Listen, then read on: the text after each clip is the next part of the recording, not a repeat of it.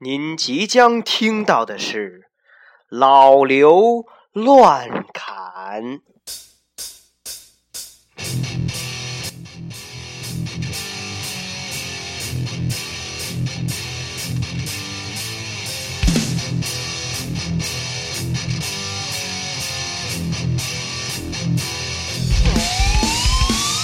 OK，各位好，这里是老刘乱侃正式的第三期节目。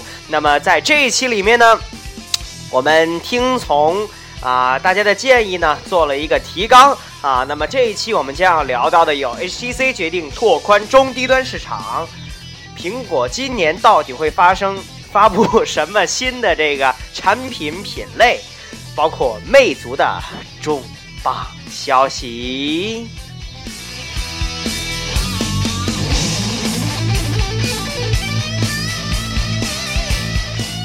OK，那么我们这一次呢，呃，还给大家提了一个互动话题，就是你有没有特别崇拜的科技界偶像啊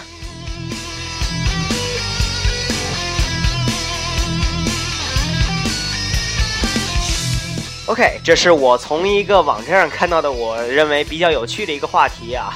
那么，其实如果问我的科技界偶像呢，其实是这个苹果的这个创始人、前 CEO 史蒂夫·乔布斯。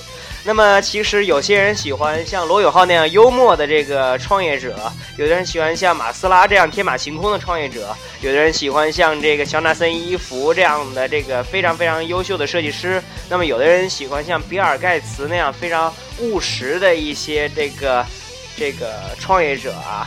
那么这些人呢，或许是你的偶像，那么欢迎你呢，私信给我，或者是在下面评论来告诉我你在科技的偶像是谁。不要忘了我的新浪微博用户名跟主播名一样，Dreamer 刘昭晨。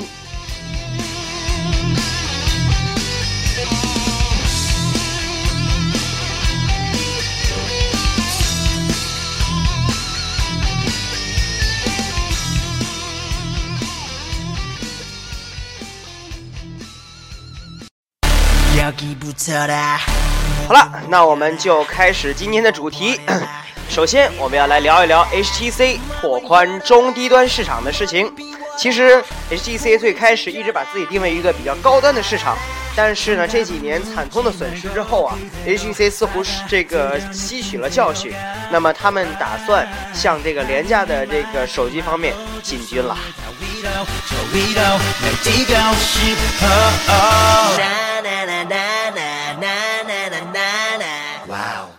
那么 HTC 的失败到底在哪儿啊？我觉得可能在于它呃的一些自大啊，比方说呃，它这个一直没有拿出什么呃非常非常能够吸引消费者的这个真正的这种作品来啊。呃，在这个 HTC One 之前，我们一直没有看到它很诚意的作品。那包括在这个很多的作品上，他也没有花费足够的心思啊，所以。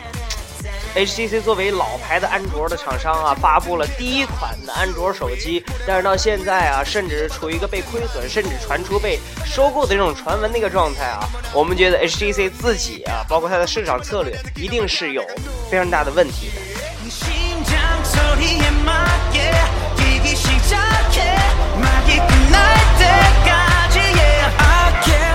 OK。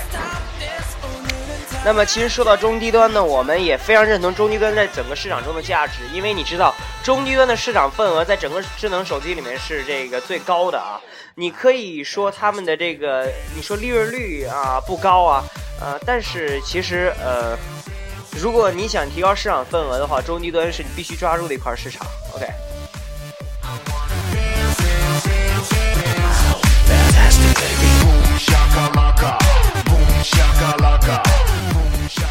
那么，呃，但是中低端的手机现在普遍存在的一个问题就是节操何在呀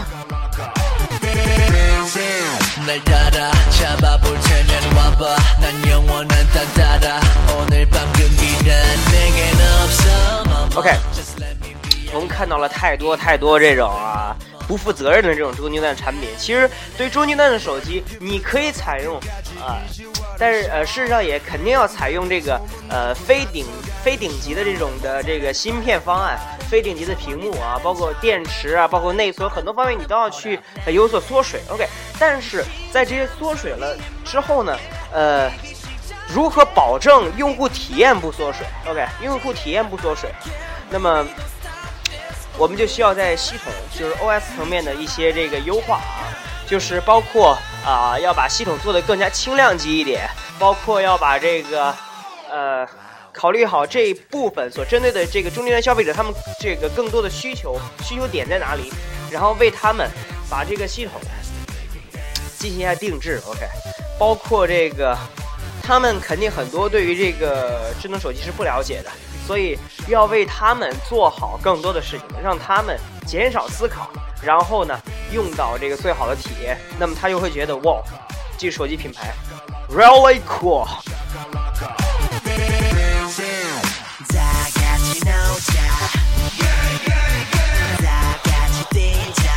OK，那么讲到这个比较廉价的手机，我们。呃，这个我想到的是这个红米和这个华为三 C 啊。那么其实这两款手机最开始是这个红米啊，靠这个呃低价高配啊，这个俘获了这个消费者的芳心啊，这个迅迅速成为一个这个现象型的产品了。那么这种，那么华为三 C 呢，呃，也是在这个呃。这个红米之后不久，它推出了这个华为三 C 啊，说是为退烧而生的这种东西，确实也是一个非常非常呃低价高配的一个东西啊。其实这个呃。消费者可能最初看红米是四核，居然才七九九啊！其实这个 A 七的四核啊，其实呃性能其实跟 A 九双核差不多啊，但是往往消费者不会问那么多啊。我也看到有些大妈直接一见面就问：哎，你这手机是几核的呀？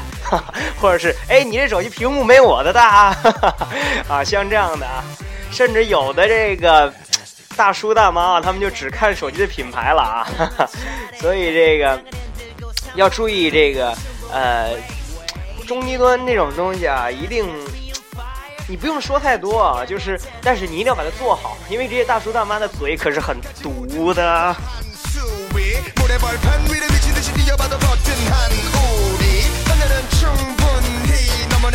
那么红米和华为三 C 这个呃都有的一个弊病就是，我们刚才所说的这个系统层面的优化，他们都做的远远不够。OK，那么系统都相对他们的硬件来说都显得太臃肿了。呃，臃肿体现在什么方面？体现在两个方面。第一就是运行所需要的这个运行内存太大，那么它这个满足不了啊。包括这个给它整个的硬件系统造成的压力太大，所以只给人的感觉不是呃那种如丝般顺滑的感觉啊，而是感觉稍微有一点卡顿啊，就是有点像什么呢？就是有点掉帧的那种感觉啊，你知道吗？啊，那么臃肿的第二方面体现在什么呢？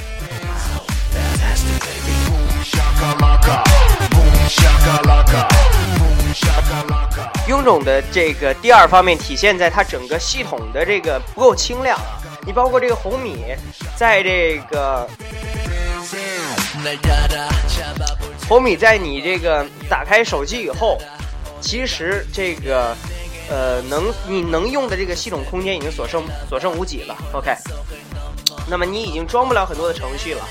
所以，呃，就是用用就光的这种感觉，可是非常不爽的。所以，OK，呃，一方面我觉得这个提高一下手机的这个存储容量，费不了多少钱吧，抱歉。呃，那么第二方面是系统一定要做的轻量级一点啊，一定是这个专门优化一下啊，这方面优化真的是，呃，我觉得做的不够啊。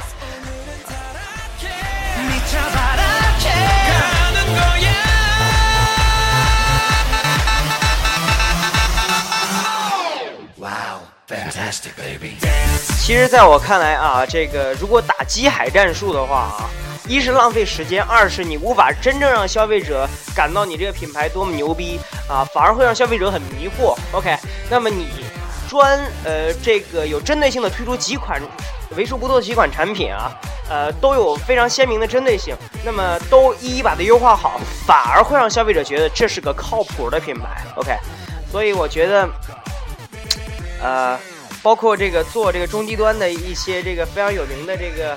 在中国啊，中华酷联这四个厂商啊，中兴、华为、这个酷派、联想啊这四个运营商的铁哥们儿啊啊，他们这个在中低端确实是呃，你能看到很多他们的身影。但是呢，我觉得呃，他们中很多都呃，都因为这个系统层面优化不够，给我留下的印象并不好。OK。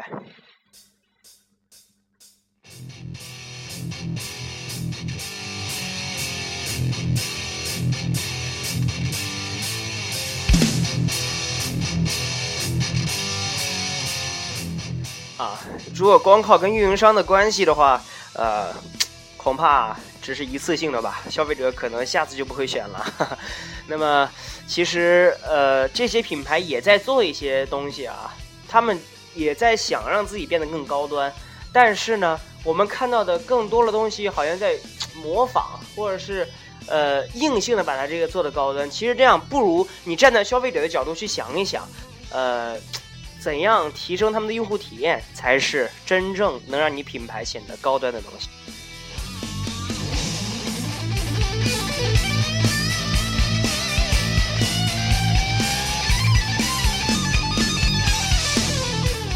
？OK，那么下面我们来聊一聊的就是苹果今年呢，到底会发布什么新的产品品类呢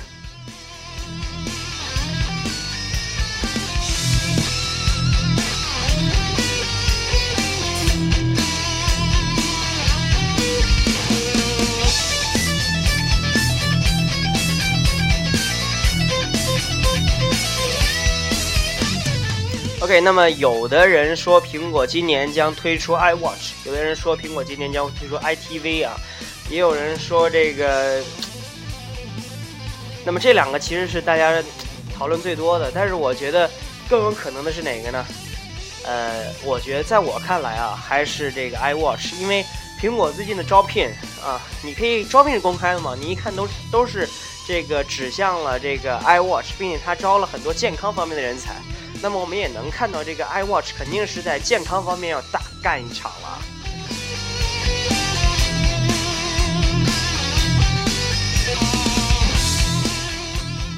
那么，呃，据说 iOS 八也是主打的是这个健康方面的功能啊。那其实，呃，苹果似乎要加入一些呃传感器来让这个啊手表啊能够监测，比方说这个脉搏，包括。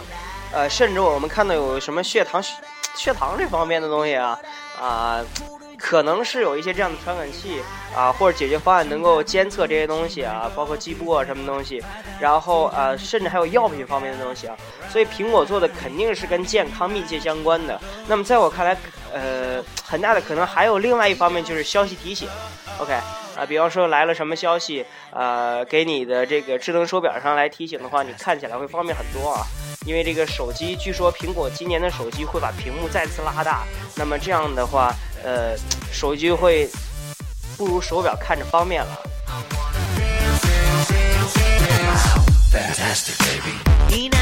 OK，那么苹果其实确实，呃。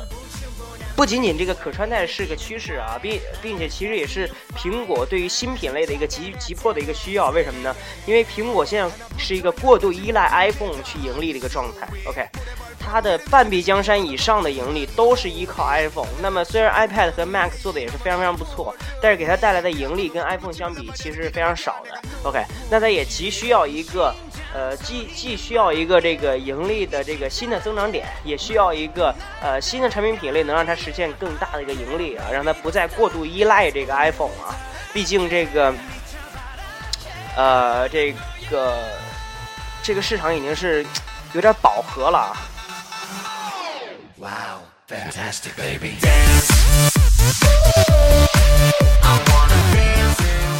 那我为什么觉得这个 iWatch？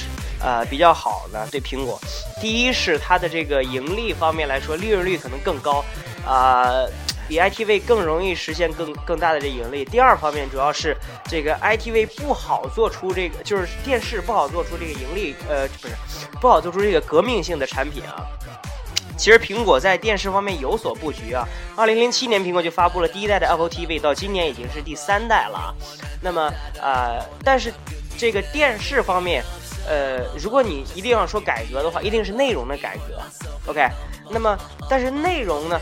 你呃，现在你只有跟这个内容的这个版权商去谈啊，然后把这个内容引过来啊，然后你你肯定没法自己创创办电台吧？啊，不是，没法自己创创办这个啊是这个什么电视台这一类东西啊，所以我觉得，嗯，而你在电视上搞一些应用程序的话，好像又没有没有那个必要，因为我还不如把我的手机直接这个。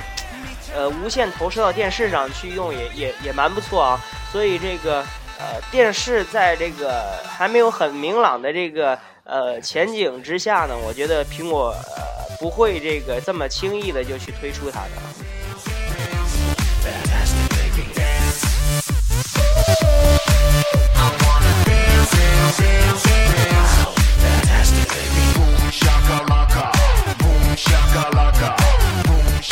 OK，那下面让我们来聊一聊魅族的重磅消息。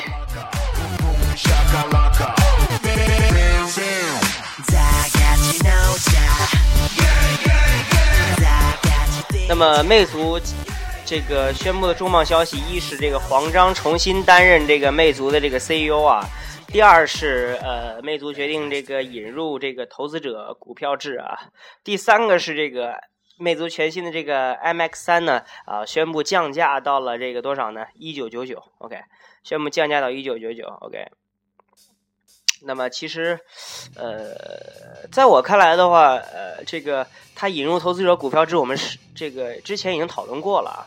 那么黄章重任 CEO，其实黄章之前也一直是在魅族之中的实质上的领领导啊，任何一个重要的决策也没有离开过他。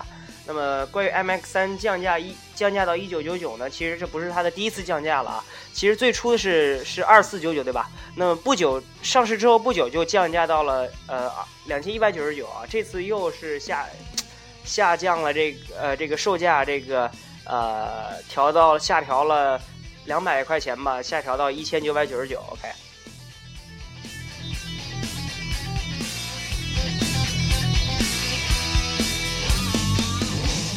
那问题是什么呢？就是，呃，魅族现在它是想通过这个价格方面，它现在这样去跟这个呃小米这样的厂商呃平齐了啊。就是，那么这价格方面啊，消费者你不用考虑了，OK，我们都是一样的。然后你，啊，他肯定是想让这个消费者这样去想。但是在我看来，这个魅族这个手机的问题，呃，不仅仅在于此吧。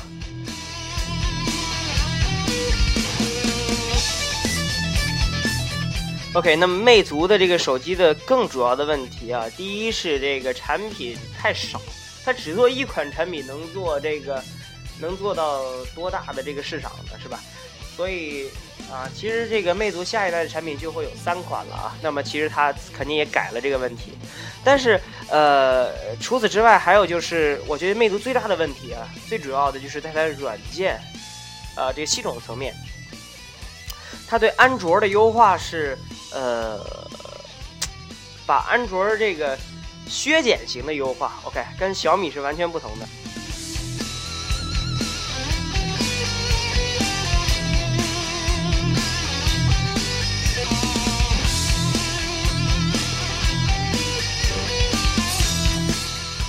OK，那那是这样的。那么小米是一种增量型的优化啊，什么功能都做的大而全。那么呃。黄章的想法是，我要把什么功能都，呃，想把什么东西都做的尽量的简单啊，让消费者更加容易去使用。OK，那么但是，呃，问题是几个人在这个呃办公室里拍脑瓜啊？呃，如果没有足够的能力，呃，如果有足够的能力啊，可能会做到这个。哇，让消费者觉得这个东西太太简单、太赞啊，呃，太易用了。如果没有足够的能力，呃，就像魅族现在这样，那可能导致的是很多消费者想要的功能没有。OK，那消费者可能就会对这种小米这样大而全的厂商投怀送抱了。OK。Wow, fantastic, baby. Dance. I wanna dance, dance, dance, dance. Fantastic, baby. Dance.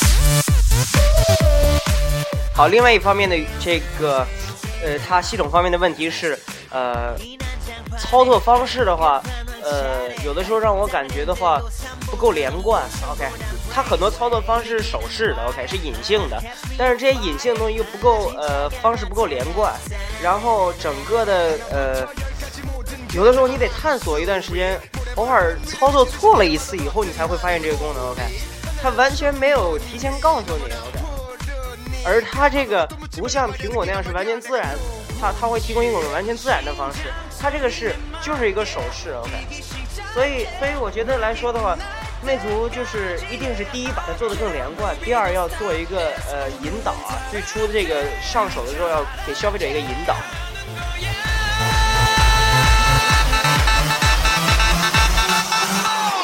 Wow, fantastic, baby. OK，那么呃，魅族的这个系统第三方面的问题就是啊，充。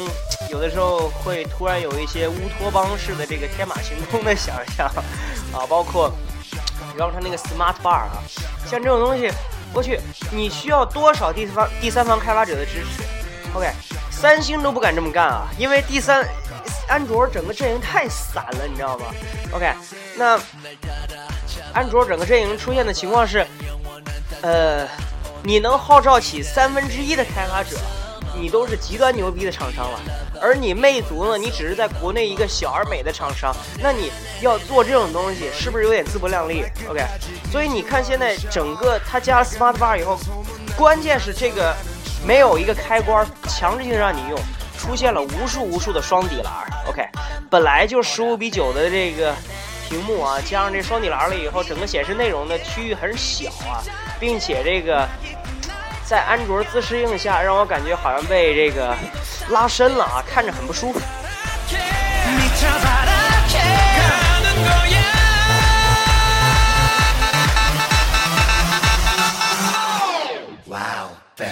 Baby。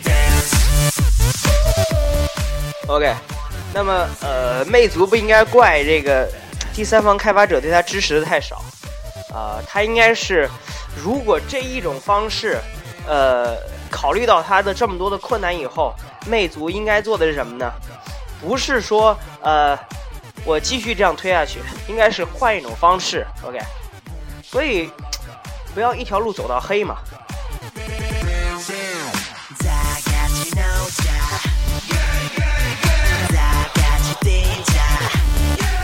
啊，魅族其实还有一些硬件方面的问题啊，包括它的设计啊。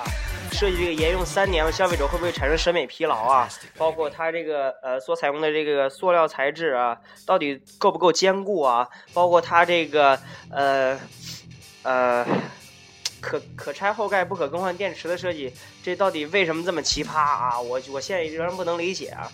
包括这个它的摄像头啊，一直不够给力，前置摄像头完全不可用的一个状态，包括呃这样的情况，我觉得。很多方面其实魅族还是需要再进一步的去思考。OK，我们不得不能否认魅族是一个很用心的手机厂商，但是似乎魅族的手机给人最终的体验是好的地方非常好。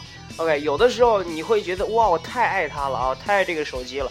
但是有的时候你又会觉得我靠，这是什么东西嘛？啊，完完全是一坨狗屎啊！怎么烂到这个地步，一点都不好用？OK。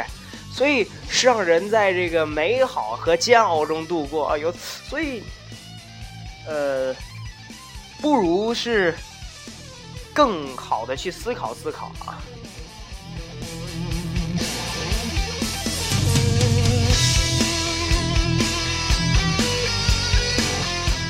OK，那这一期的老刘乱侃呢，到这里要结束了啊。那么。呃，大家有没有忘了这期的互动话题呢？就是你有没有特别崇拜的科技界偶像呢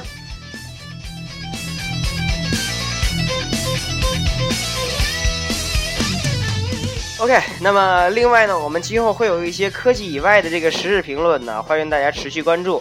那么呃，本期呢，我们加入了这个侃大山提纲了以后呢，呃，希望以后大家有什么建议或者有什么问题呢，也可以私信我或者在底下给我评论。OK，不要忘了我的微博用户名跟主播名一样，Dreamer 刘昭晨。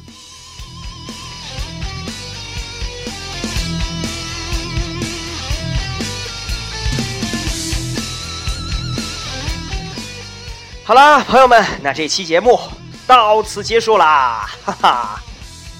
谢谢大家守候收听，拜拜。